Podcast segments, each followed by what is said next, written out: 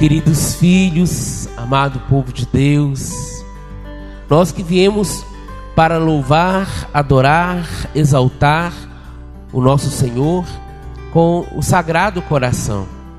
O Sagrado Coração, que é o próprio Jesus, né?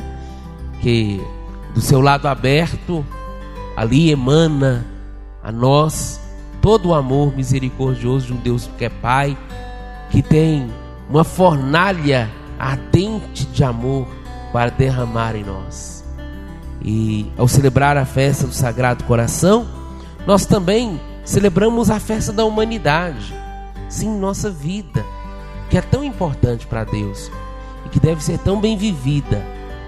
Por isso, celebrar a festa do Sagrado Coração é celebrar a festa deste Deus que se deu por nós, deste Deus que tomou a nossa carne para si, para nos elevar ao céu. Devoção ao Sagrado Coração é devoção à intimidade com este Sagrado Coração. Coração esse que bate de amor por nós. O coração de Jesus não é um coração morto, não é um coração de estátua, não é um coração, né, ali de gesso, não. Ele é carne. E onde o coração de Jesus bate por nós? Na Eucaristia.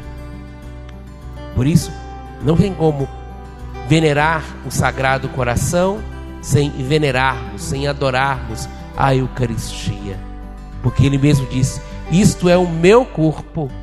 Ou é para dizer: Isto é o meu coração que é entregue, que é derramado por vós. É para lembrar aquilo que nós celebramos, este mistério do sacrifício de Jesus por nós, de um Deus que continua a nos amar e de um Deus que espera pela nossa santificação, pela nossa mudança de vida.